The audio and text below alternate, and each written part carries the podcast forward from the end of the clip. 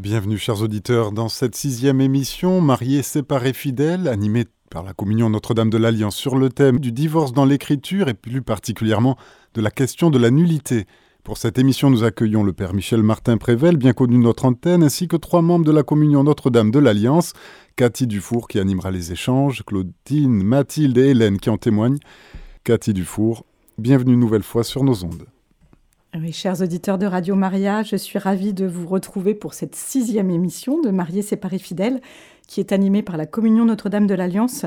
Euh, la Communion Notre-Dame de l'Alliance, c'est un mouvement d'église qui réunit des hommes et des femmes qui sont mariés sacramentellement, mais qui ont choisi de rester fidèles malgré la séparation. Et ce mois-ci, nous allons nous pencher sur le sujet du divorce dans l'Écriture sainte, et plus particulièrement sur la question de la reconnaissance en nullité du mariage, un sujet sensible. Et pour ce sujet et l'éclairer, je suis en compagnie du père Michel Martin Prével, qui va nous faire le, topo euh, qui convient euh, sur ce sujet. Bonjour père. Bien, bonjour et bonjour à tous les auditeurs. Voilà. Et nous avons avec nous deux témoins qui sont toutes les deux dans des circonstances différentes, qui ont toutes les deux vécu un procès de reconnaissance en nullité de leur mariage. Euh, bonjour Claudine Mathilde et merci d'être avec nous. Bonjour à tous. Voilà, et puis bonjour Hélène aussi. Merci d'avoir accepté de témoigner. On, vous aura juste après. Bonjour Hélène. Bonjour à tous. Bonjour Cathy. Alors, je vous propose, euh, donc, avant d'écouter euh, Claudine Mathilde et Hélène, de rentrer euh, plus en avant de notre sujet et de nous confier, avant de démarrer cette émission, de nous confier à la Vierge Marie. Je vous salue Marie, pleine de grâce. Le Seigneur est avec nous. Vous êtes bénie entre toutes les femmes, et Jésus, le fruit de vos entrailles, est béni. Sainte Marie, Mère de Dieu, priez pour nous pauvres pécheurs, maintenant et à l'heure de notre mort. Amen. Alors, Père Michel, on est ravi de vous retrouver pour cette émission. Euh, pour nos auditeurs qui ne vous connaîtraient pas, je ne sais pas si ça existe, mais peut-être certains, est-ce que vous pourriez vous présenter?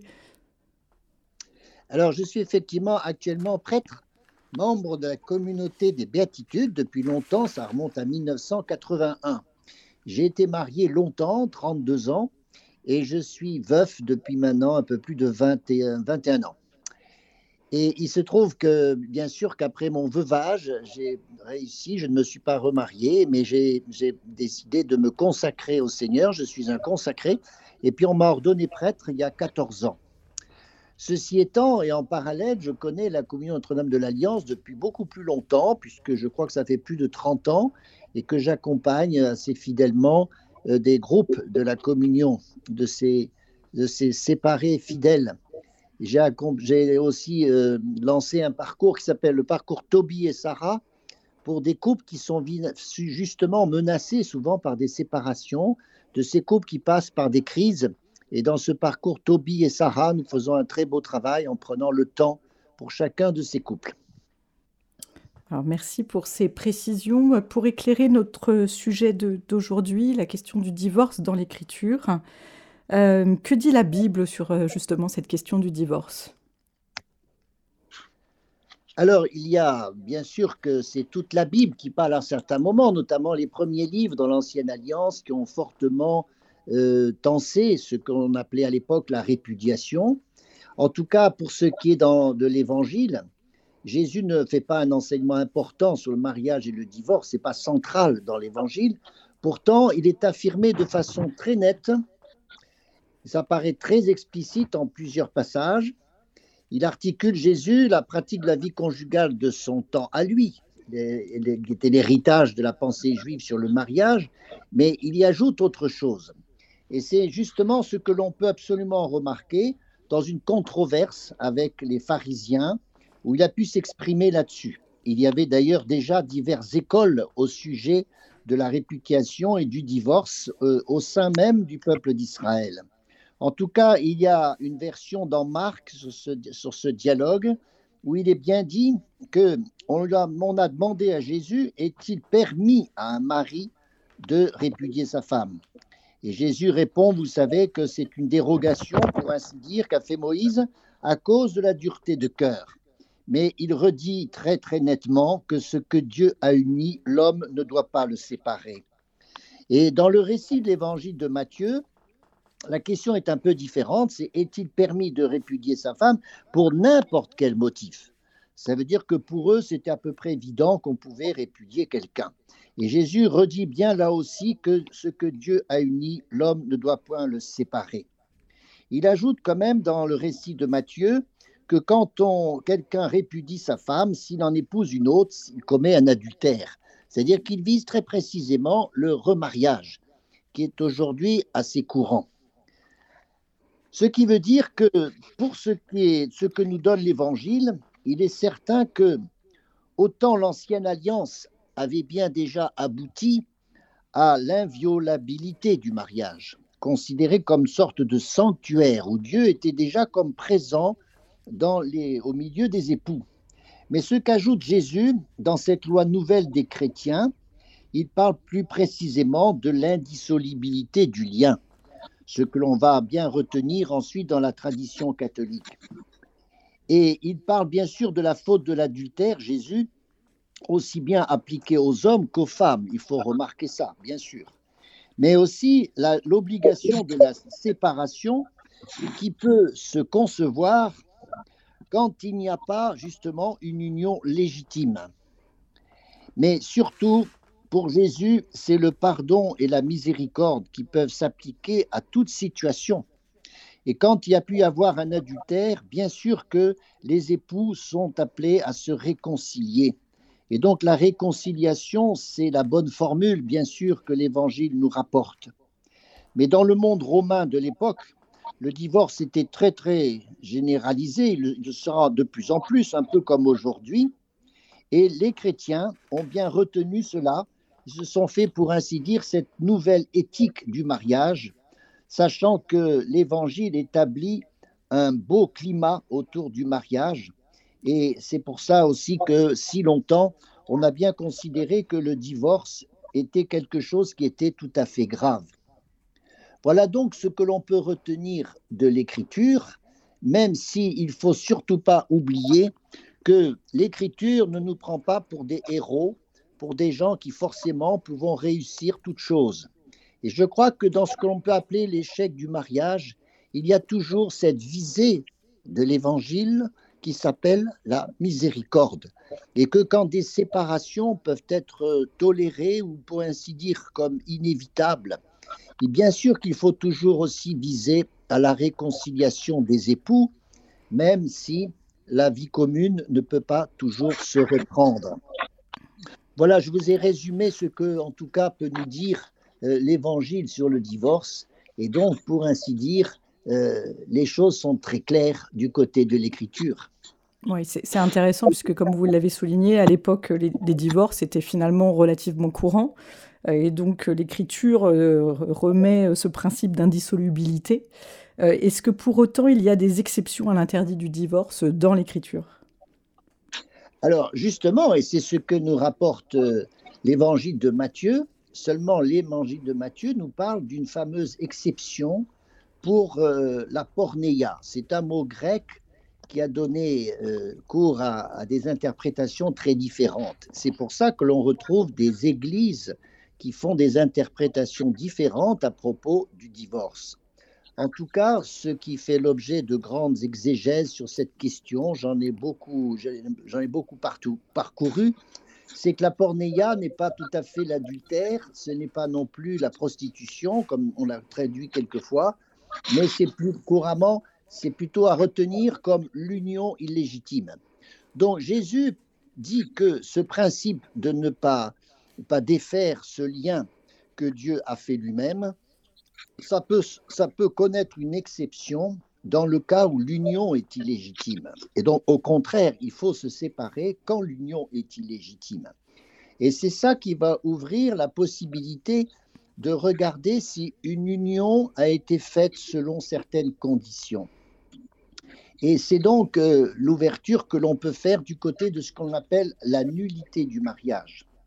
Alors je vous dis tout de suite que ce mot est malheureux encore qu'en termes juridiques, on comprend bien ce que ça veut dire. Mais en termes courants, la nullité, ça veut dire que c'est le mariage qui est nul voire les divorcés eux-mêmes qui seraient nuls. Alors voyez un peu le poids que ça représente quand on arrive à de telles, de telles affirmations. Il s'agit simplement de la nullité du lien, c'est-à-dire du lien sacramentel, mais pas du tout, euh, pas du tout le mariage avec tout ce que ça a comporté dans sa naissance, dans son développement, dans ce que ça a donné au niveau de la famille, des enfants. Tout cela n'est certainement pas déclaré nul.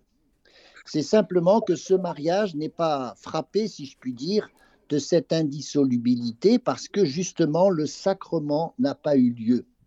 Ce qui veut dire que quand on s'intéresse à la situation de personnes concrètes, pour ne pas rester justement dans des lois, des lois que l'on pourrait considérer comme euh, un peu dures et un peu inhumaines, au contraire, c'est l'application que l'on peut faire à chaque situation qui renseigne beaucoup pour savoir si les personnes sont effectivement tenues à cette indissolubilité. Et donc, c'est dans une visée de liberté, une visée de liberté pour tous, pour les époux comme aussi pour les enfants ou pour l'entourage, que l'on procède à ces procédures, qu'on l'on fait ces procédures qui permettent de, avec un examen, des témoins, etc., euh, de pouvoir effectivement euh, s'apercevoir si quelqu'un s'est effectivement marié selon la grâce d'un sacrement. Mais je répète que l'on ne peut pas déclarer tout le reste nul parce que ça, c'est l'histoire.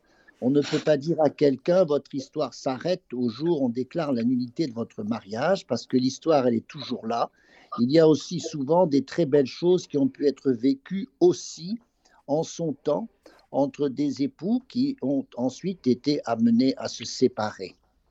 Donc cette procédure n'est pas du tout quelque chose d'exceptionnel. Elle a même tendance aujourd'hui à se, se, multiplier, sans doute parce que des, des mariages sont peut-être de plus en plus...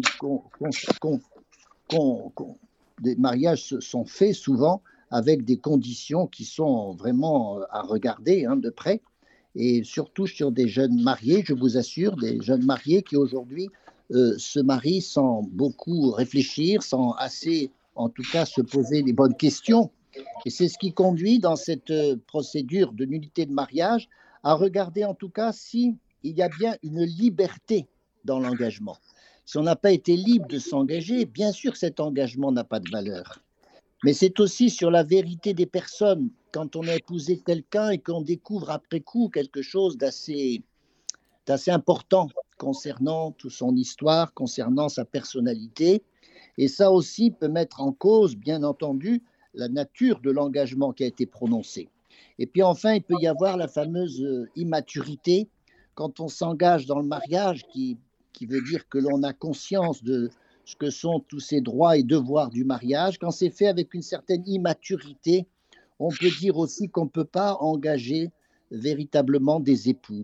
Voilà, c'est toutes ces conditions qui font la validité. Je préfère dire validité, invalidité plutôt que nullité. Cette validité du mariage, l'Église prend le temps, avec euh, beaucoup de soin, de délicatesse, et surtout parce qu'elle est demandée par l'un ou les époux, ne le ferait pas si ce n'est pas demandé par les époux. Donc ça n'a pas un caractère administratif ou aussi juridique que cela, sinon que pour que des personnes puissent en être libérées, l'Église effectivement fait ce travail, qui est finalement un travail de miséricorde et non pas tellement un travail de justice. Voilà ce que je peux résumer de ce qu'est euh, la nullité de mariage. Alors c'est vrai qu'il est difficile de trouver des statistiques euh, sur, euh, sur ce sujet. Les, quelques-unes qu'on peut trouver se recoupent. Hein. On, aurait à peu près 400 reconnaissances en nullité par an en France pour environ 500 dossiers déposés. De, votre vécu d'homme d'église, je suppose que vous avez déjà été euh, en relation avec euh, des personnes qui ont fait cette démarche ou qui l'ont vécue. Euh, quelles conséquences est-ce que vous avez pu constater de ces procédures de reconnaissance en, nullité sur les époux, sur leur entourage et notamment sur les enfants? Alors, c'est souvent par la question des enfants que se pose cette question, et j'ai vu très souvent des époux qui étaient effectivement comme gênés de démarrer cette procédure parce que les enfants eux-mêmes se sentaient comme atteints. Alors il faut redire que les enfants ne sont pas en fait atteints par cette procédure dans le sens où on ne dit pas que le mariage est nul, même pas ce, on ne peut pas on peut pas supprimer tout ce qui est le passé d'une famille et il y a ces bonnes choses en particulier des enfants qui sont nés dans une famille qui eux ne sont certainement pas des nuls au contraire mais c'est simplement que le mariage de leurs parents n'a pas revêtu un caractère de lien sacramentel voilà c'est pas autre chose alors pour la personne elle-même souvent il y a aussi ces questions de culpabilité ou de regret qui sont quelquefois parce que la procédure, de fait, va faire une, réminiscence de ce qui a été vécu dans le couple. Et c'est pour ça que refaire réveiller des souffrances, refaire vivre certaines émotions, il y a des personnes qui ne s'en sentent pas tout à fait capables, et il faut respecter ça. Je redis que ça n'a rien d'obligatoire, une procédure comme celle-là. Et puis, il y a pour les enfants, bien sûr, bien leur expliquer ce que ça veut dire. Et je crois que quand les enfants s'y opposent, que ça les atteint trop, qu'ils ne comprennent pas du tout et que ça peut les blesser une nouvelle fois, il est peut-être quelquefois euh, normal de ne pas faire cette procédure pour justement respecter les enfants. Mais je pense qu'il faut quand même leur expliquer pour que euh, les parents eux-mêmes puissent être euh, dans une plus grande vérité par rapport à leur histoire, une plus grande aussi vérité l'un par rapport à l'autre. Je dirais que je connais aussi des couples qui ont, été, qui ont vécu une véritable espérance, une espérance plus, plus nouvelle, parce qu'il y a une sorte de poids qui a pu paraître, s'en aller. Pour des gens qui n'étaient pas de fait liés sacramentellement, il n'y a pas de raison qu'ils se sentent euh, définitivement euh, liés par ce, sacrement, puisqu'il n'existe plus. Et donc, euh, ce lien peut-être même peut être refait souvent avec l'Église dans cette, dans cette mesure-là, pour certains. Donc, voyez que ça peut avoir des fruits très positifs, comme quelquefois euh, maintenir une sorte de gêne qu'il faut parfaitement respecter. Moi, je constate simplement que l'Église n'est pas simplement une maîtresse qui fait euh, régner le droit, le droit du mariage, mais elle est surtout une mère, une mère qui s'occupe de la liberté de ses enfants et qui peut répondre à leurs demandes, parce que c'est toujours à leurs demandes, pour s'interroger sur la validité d'un lien de, mariage. Voilà, c'est pas autre chose. Merci, euh, Père Michel. Donc, euh, vous avez euh, parlé d'une démarche en vérité, d'une démarche de, liberté aussi, avec beaucoup de délicatesse de l'Église. Je, vais maintenant me tourner vers nos deux témoins. Euh, Claudine Mathilde, qui était à l'initiative de cette démarche de reconnaissance en nullité et qui a vu son sacrement de mariage reconnu non valide euh, pour grave manque de discernement, tandis que Hélène, qui sera notre deuxième témoin, elle a subi cette démarche qui était initiée par son mari euh, et à l'inverse, elle a eu confirmation de la validité de son sacrement de mariage. Alors, je, les remercie vraiment sincèrement d'être avec nous aujourd'hui. Euh, elles ont répondu positivement euh, à, notre appel euh, en me disant toutes deux qu'elles allaient prier très très fort l'Esprit Saint, mais qu'elles pensaient que c'était important de pouvoir témoigner et partager. Donc vraiment, je les remercie d'accepter de témoigner sur ce difficile sujet de la reconnaissance en nullité. Alors je vais me tourner en premier vers Claudine Mathilde. En 2003, tu épouses Jean-Marc. Alors, vous, aviez déjà plusieurs années de vie commune et vous aviez d'ailleurs une petite fille handicapée. Euh, Jade, qui euh, avait trois ans à l'époque de votre, votre mariage. Euh, tu souhaites en effet pouvoir vivre en cohérence ta foi et vivre les sacrements, ce que ta situation de l'époque ne, t'autorisait pas. Et vous allez suivre dans votre paroisse de l'époque une préparation au mariage sérieuse. Hein. le, Père Michel a évoqué hein, ce sujet de la, préparation au mariage et de, la réflexion. Euh, et tu vous décris d'ailleurs pendant vos années euh, de vie commune comme un couple harmonieux. Alors qu'est-ce qui a conduit à votre séparation euh, trois ans après? Et puis aussi au fait que tu entames quelques années encore après une démarche de demande en, nullité, en l'occurrence un an et demi après votre séparation. Alors en fait, j'ai découvert, enfin j'ai découvert, je ne sais pas si je peux dire j'ai découvert parce que c'est une femme qui a appelé à la maison euh, qui cherchait d'ailleurs mon, mon, époux, qui cherchait Jean-Marc. Et le seul nom, le, le, le seul nom, ce seul nom-là qui figurait sur l'annuaire, c'était le, c'était le nom de famille de, de mon époux. Et elle pensait tomber sur une cousine, une mère, une sœur, mais elle est tombée sur une épouse. C'est comme ça que, que j'ai découvert ça. Donc, euh, choc pour moi, choc pour euh, euh, cette femme, puisque chacune découvrait la, l'existence de l'autre.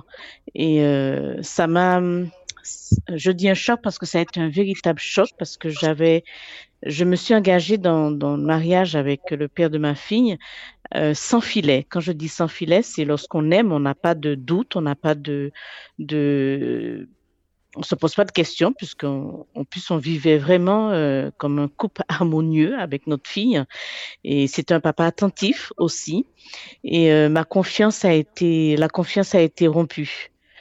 Euh, on a essayé de j'ai essayé de de, de me reconstruire, je, je n'y suis pas parvenue, je, je n'arrivais pas, puisqu'il fallait parallèlement s'occuper de notre fille en situation de handicap, euh, je n'ai pas pu. Je, je, je n'ai vraiment pas pu. Je n'ai pas pu recommencer en fait cette vie, euh, cette vie euh, commune. Je, psychologiquement, j'étais trop atteinte et euh, en tant que maman, il fallait aussi consacrer mon énergie pour ma fille parce qu'il fallait l'emmener à Necker où elle était vue par une dizaine de médecins. Donc euh, je ne pouvais pas gérer un, un mari volage et une enfant en situation de handicap. Du coup, je me rappelle, on était allé voir à, à ma demande un soir. Euh, on essayait de, on discutait tous les deux. On n'arrivait pas à se mettre d'accord. Lui essayait de me faire comprendre que que c'était pas ce que je pensais, mais c'est pas c'était pas une histoire de ce que je pensais mais c'est une histoire de ce que j'avais vécu. Donc, on est allé voir un prêtre un soir, je me rappelle, on était allé le voir, il devait être au moins 21 heures. Euh, le prêtre nous a reçus, euh, il nous a écoutés chacun ensemble, et puis euh, il nous a reçus ensuite, cette même, ce même soir-là, séparément en confession. Et je me rappelle quand on est revenu à la maison, euh, à l'issue de, à, à, à, la maison, je suis partie dans, dans des réflexions à me demander euh, est-ce que je pouvais ou pas recommencer? Puis finalement, je je, je pouvais pas. Je, je, ne pouvais pas. Donc j'étais allée revoir le prêtre euh, de mon côté pour lui dire que j'allais me diriger vers euh, vers un divorce. Et, et le prêtre m'a dit lorsque vous serez apaisé, allez-y vers le divorce. Et quand vous aurez le cœur en paix, vous pourrez alors entamer une démarche en nullité. Alors, com comment tu accueilles euh, justement cette, euh, cette parole? Comment est-ce que tu vas la mûrir euh, pendant plusieurs mois avant d'entamer fin 2017 une démarche de reconnaissance en nullité voilà, que, quelle est ta motivation dans cette démarche et comment tu mûris cette parole du prêtre? Alors, euh, déjà, je me suis, parce que j'avais déjà entendu parler de cette histoire de, de, de nudité, mais c'était pour Caroline de Monaco. Donc, je me suis dit, mais je ne suis pas Caroline de Monaco, je ne vois pas comment euh, je vais euh, faire cette démarche. Mais comme c'est un prêtre qui me l'a dit, euh, ça, j'ai gardé ça, j'ai gardé ça dans mon dans mon cœur. Et puis j'ai entamé du coup la, nous avons entamé la, la le divorce avec le père de ma fille. Euh, et on va dire à peu près un an, un an et demi à peu près après, après le divorce, je me suis rendue à l'officialité pour euh, entamer la démarche de, reconnaissance en nullité. Euh, j'ai quand même tenu informé Jean-Marc de ma démarche, ce qui avait initié cette démarche, et il m'avait répondu qu'il n'allait pas faire obstacle et qu'il serait franc qu'il allait rester dans un esprit de vérité si euh, l'officialité euh, revenait vers lui. Voilà, et du coup, ben, je me suis mise en, en relation avec euh, l'officialité. On m'a mise en relation avec une, une avocate une avocate chrétienne, et euh, c'est avec elle que, que elle m'a elle m'a accompagnée en fait hein, durant durant tout ce temps euh, d'instruction, si je peux employer ce terme. Et lorsque je me suis mise, je me rappelle devant mon, PC pour écrire le mémoire, euh, j'ai appelé l'Esprit. J'ai appelé l'Esprit Saint avant de, l'écrire et je lui ai dit de me guider parce que la, l'avocate m'avait bien précisé qu'il ne fallait pas qu'il y ait de la haine ou du ressentiment qui ressorte euh, du mémoire. Donc, pour que cela ne soit pas ainsi, j'ai vraiment appelé l'Esprit Saint à, mon secours pour, pour rédiger ce mémoire et euh, les rédiger en vérité surtout, surtout en vérité. Et, j'ai voulu aussi, ce qui m'a motivé à, faire cette démarche aussi, c'est parce que, euh, ayant découvert que, Jean-Marc n'avait pas seulement une seule relation, mais plusieurs parallèlement, j'ai voulu lui rendre sa, liberté. Donc tu as mûri hein, tout, ce, sujet pour être en vérité et en, paix, euh, comme, comme te l'avait recommandé euh, ce prêtre. Comment est-ce que tu vis l'attente durant, euh, je crois que ça, il y a eu à peu près 18 mois d'instruction euh, de, du dossier. Quels sont tes sentiments à, ce moment-là, euh, pendant le temps d'attente et puis aussi au moment où tu reçois le jugement? C'est vrai que j'ai j'ai eu pas mal de, de, moments où je doutais un peu, mais à partir du moment où j'ai rédigé le mémoire, euh,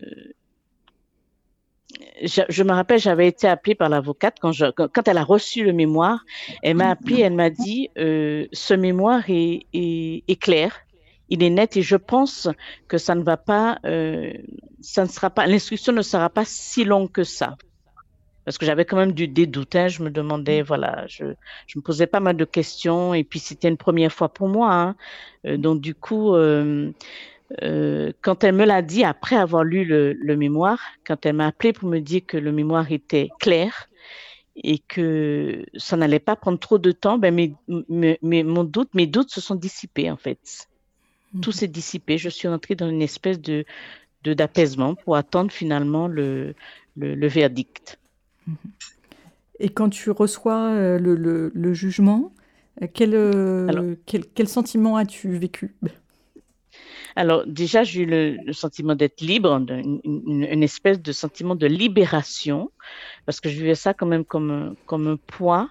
Et, euh, mais après, le fait que euh, le verdict c'était un manque euh, grave de discernement, ça m'a je me suis posé des questions. Je, me suis posé des questions sur mon, sur ma foi, euh, sur euh, voilà, est-ce que moi-même, euh, est-ce que comment ai-je pu manquer de discernement alors que j'étais quand même, je vivais quand même à l'ombre de l'Église? Je, ouais, ça, ça m'a, je me suis beaucoup interrogée sur ça. Et, comment est-ce que tes proches ont vécu cette démarche, notamment la, façon dont tu as chercher peut-être à préserver ta fille. Euh, alors, comme on est une fratrie euh, assez unie, mes, frères et sœurs m'ont beaucoup, beaucoup soutenu, mais, il faut dire aussi que ma mère a, divorcé de notre père et elle est restée fidèle effectivement, maman elle le disait tout le temps d'ailleurs, et qui voulait l'entendre, qu'elle était, euh, que qu'elle n'était pas divorcée de papa devant Dieu parce que l'Église ne divorçait pas. Et jusqu'à sa mort l'année dernière, maman est restée fidèle à ce sacrement du mariage. Et, euh, et avec le papa de, de, de Jade, hein, avec Jean-Marc, les relations sont plutôt apaisées. Euh, déjà parce que le divorce a été aussi euh, vécu de manière apaisée. On a eu un, un, avocat qui nous avait donné comme conseil, je me rappelle, euh, lorsqu'on est sorti du tribunal, il nous a regardé, il nous a dit de gérer nos, nos histoires d'hommes et de femmes euh, en dehors de Jade et d'être pour Jade des parents vraiment unis euh, et d'être vraiment des parents pour l'enfant. Et que c'est cette image-là qu'il fallait laisser à, à cet enfant, des parents euh, qui viennent aux réunions de parents, qui sont là dans, les moments importants pour, pour, l'enfant. Et, euh, et, ça, nous, nous, nous, le sommes, je le reconnais. Jean-Marc a eu cette attitude-là, il l'a toujours, même si Jade a 25 ans maintenant, mais il est toujours le papa attentionné avec elle. Ce qui fait qu'elle est équilibrée entre deux parents qui sont eux-mêmes, qui ont pu trouver un équilibre dans leur relation de parents. -hmm. Merci euh, Claudine Mathilde pour euh, ce témoignage. Si on a encore un, petit peu de temps à la fin de l'émission, on reviendra sur, euh, sur aujourd'hui aussi. mais je voudrais me tourner d'abord vers Hélène. Puisque Hélène, après 27 ans de mariage et une vie de couple très engagée dans la communauté d'Emmanuel, ton mari te, quitte et cinq ans plus tard, tu es confrontée à une demande de reconnaissance en nullité de ton mariage, une démarche que tu n'as pas souhaitée. Est-ce que tu peux nous dire comment tu as vécu ce moment? Euh, oui, Cathy. Euh, cette demande, en effet, a été faite à l'initiative de mon mari. Euh, cela m'a été très difficile d'être à nouveau mise au pied du mur. J'ai dû accepter cette nouvelle épreuve. Je venais de franchir un cap puisque j'étais enfin sortie d'une séparation très douloureuse, non souhaitée, et d'un divorce imposé avec tous les calculs sordides qui en découlent. Mais par grâce, j'avais entamé un chemin de pardon, d'autant plus dur que je venais d'apprendre que mon mari avait désormais quelqu'un dans sa vie. Il m'a donc fallu entamer un nouveau travail pour exprimer, je tenais beaucoup à écrire, avec le plus de clarté possible et d'objectivité, euh, pour écrire le fond de mes pensées au plus profond de mon cœur. Donc, euh, comme je ne, ne me je, je, je, ne voulais pas cette, euh, je, pensais intérieurement que notre mariage était était était valide. Je n'étais pas obligée de d'écrire ce mémoire, mais j'ai voulu le faire. Euh, donc, euh, euh, j'ai été heureusement soutenue par ma famille. j'ai pu tenir et dépasser euh, l'immense colère et les doutes que tout cela a engendré vis-à-vis de l'Église et de ma foi. Je m'attendais pas du tout à un combat euh, euh, encore plus multiplié par rapport au divorce et à la séparation. Avec la prière et l'offrande de moi-même, je sentais que la main de Dieu était toujours posée sur moi et que lui ne m'avait jamais abandonné. Je sentais avec plus de, plus de force encore que ce combat n'était pas le mien, je redisais alors le même oui, celui de mon enfance, de mon adolescence et de ma vie d'adulte. Oui au Christ, pour le suivre dans ce chemin qu'il a suivi le premier. Le oui de mon mariage, pour le meilleur et pour le pire. Donc, j'ai réendossé mon armure de bon soldat dans ce combat de la foi, ce combat de la recherche de celui qui est le chemin, la vérité et la vie, de celui qui n'est qu'amour, il s'agissait pour moi d'entrer dans un acte d'obéissance radicale à l'Église, de mettre sur l'autel du Seigneur ce mariage, comme Marie et Joseph ont déposé leur enfant au temple, selon les prescriptions de la loi. Il fallait me soumettre au jugement d'un tiers, qui s'interposait en quelque sorte dans mon histoire, et ce tiers, c'était le tribunal de l'Église. J'avais du mal à le voir comme un canal de miséricorde, tellement mon désarroi était grand. On voit, bien hein, dans ce que tu partages avec nous, euh, Hélène, le, combat euh, intérieur euh, que tu peux avoir mené à cette époque-là. L'ouverture du, procès et de toute la démarche t'a obligé à te réinterroger en fait sur le sacrement de mariage que vous aviez reçu. comme tu l'as dit, tu as souhaité d'ailleurs écrire toi aussi ton mémoire, alors que normalement on demande euh, que, de répondre à des questions euh, quand la démarche euh, n'est pas initiée. Enfin, c'est celui qui initie la démarche qui doit normalement écrire ce mémoire. Est-ce que tu peux partager avec nous quelles étaient les convictions sur ton mariage? Oui, alors notre engagement, je, dois vous dire que notre engagement dans le sacrement de mariage à l'Église fut réalisé un 2 février 1980. Nous étions très très engagés dans l'Église. Et nous avions choisi le jour de la présentation de Jésus au temple. Euh, cette fête liturgique avait une grande signification pour nous au niveau de la symbolique et de l'offrande, au niveau de la consécration de, nos personnes dans cette vocation à la sainteté dans le mariage. Cet appel était donc dans la continuité d'un appel personnel, comme je, le disais un peu avant, à la suite du Christ, depuis notre confirmation, l'un comme l'autre. Nous avions le ferme désir de continuer la route vers lui, à deux désormais, en nous appuyant sur sa grâce. Si bien que, à l'ouverture du dossier ecclésial, j'étais envahie d'une nouvelle tristesse, identique à celle de la séparation, mais pire encore. En effet, cette demande me semblait injuste vis-à-vis du Seigneur Jésus qui n'était pour rien dans le dénouement de cette histoire de couple déchiré. Lui était encore là, impuissant et souffrant avec nous. Il, remontait donc en moi deux leitmotivs. Le premier, les dons de Dieu sont sans repentance. Ce mariage avait été un réel cadeau de son amour. Le deuxième leitmotiv, c'était une exhortation, l'exhortation de Saint Paul. Ne risquez pas de vous mettre en guerre contre Dieu. Cette fameuse mise en garde, donc, concernant les querelles et discordes entre frères ou amis.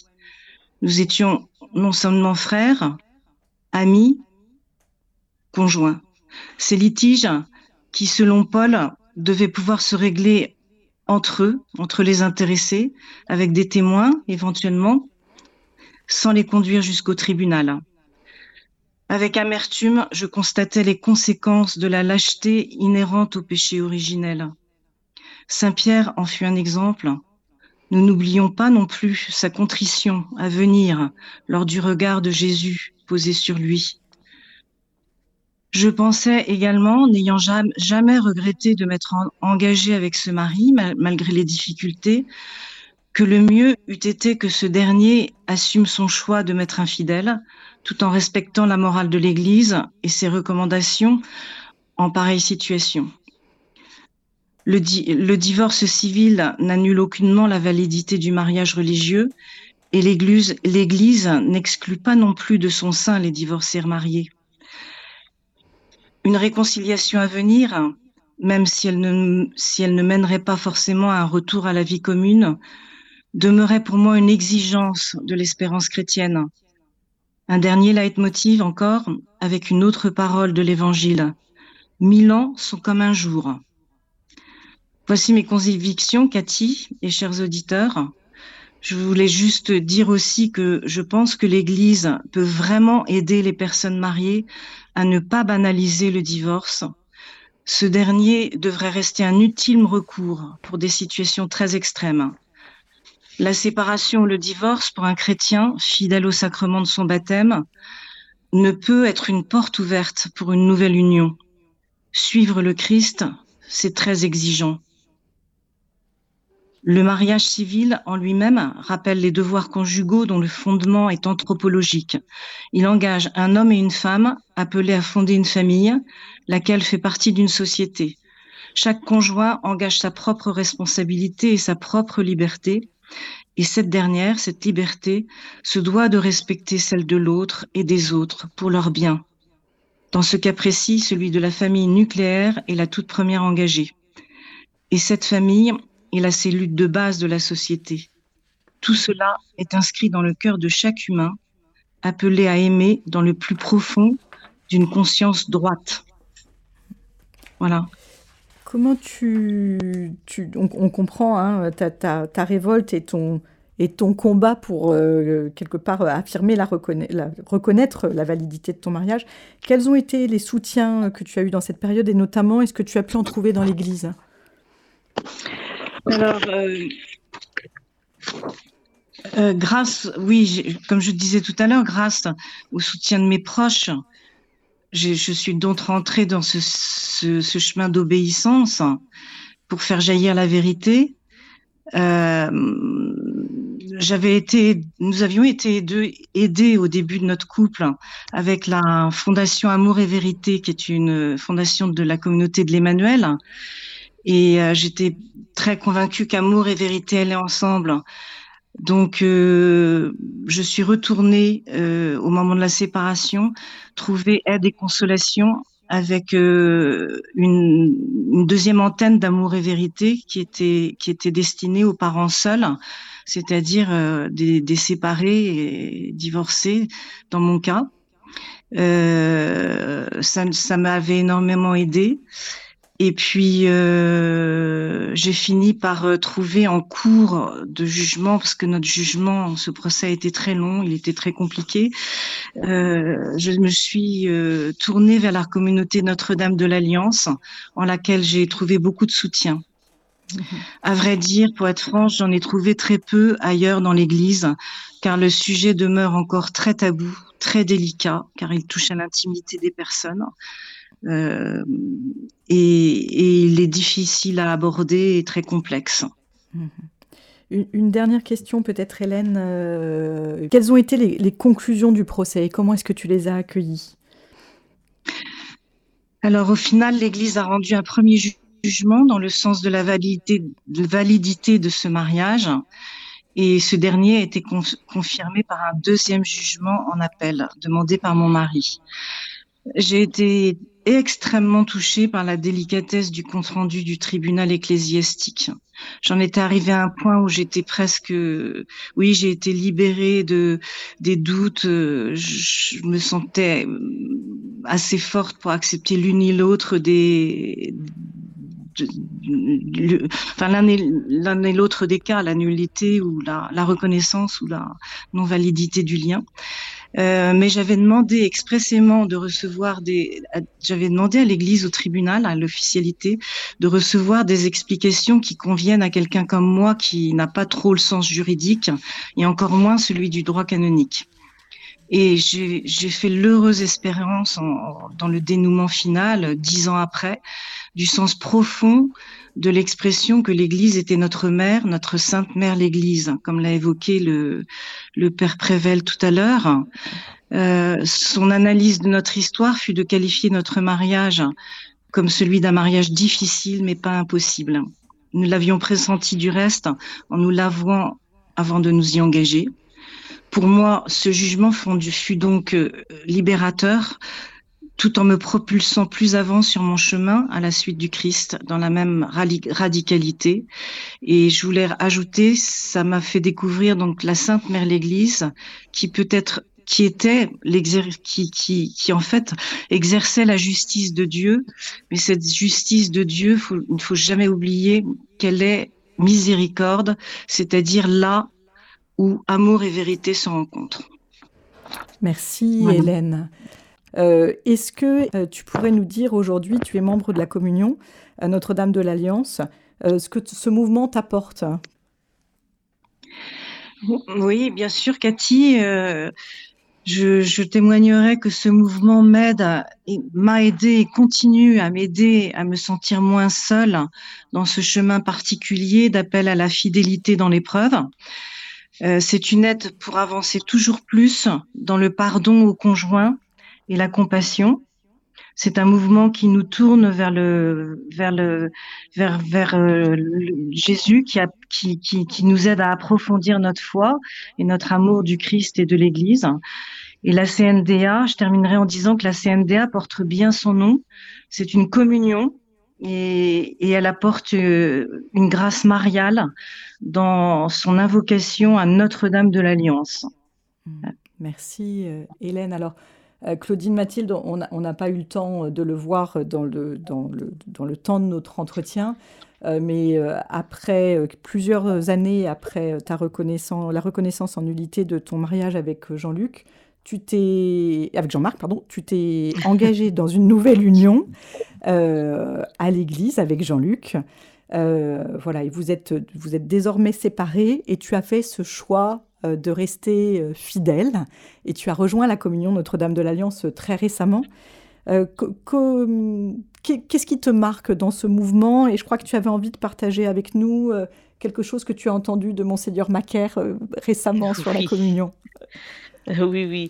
Alors, ce qui, ce qui m'a marqué, déjà, c'est un prêtre, toujours, hein, toujours les prêtres sur ma route, qui m'a mis, euh, quand j'étais allée me confesser, parce que j'avais trop de, de ressentiment, donc le prêtre m'avait regardé, m'avait dit, l'Église ne divorce pas.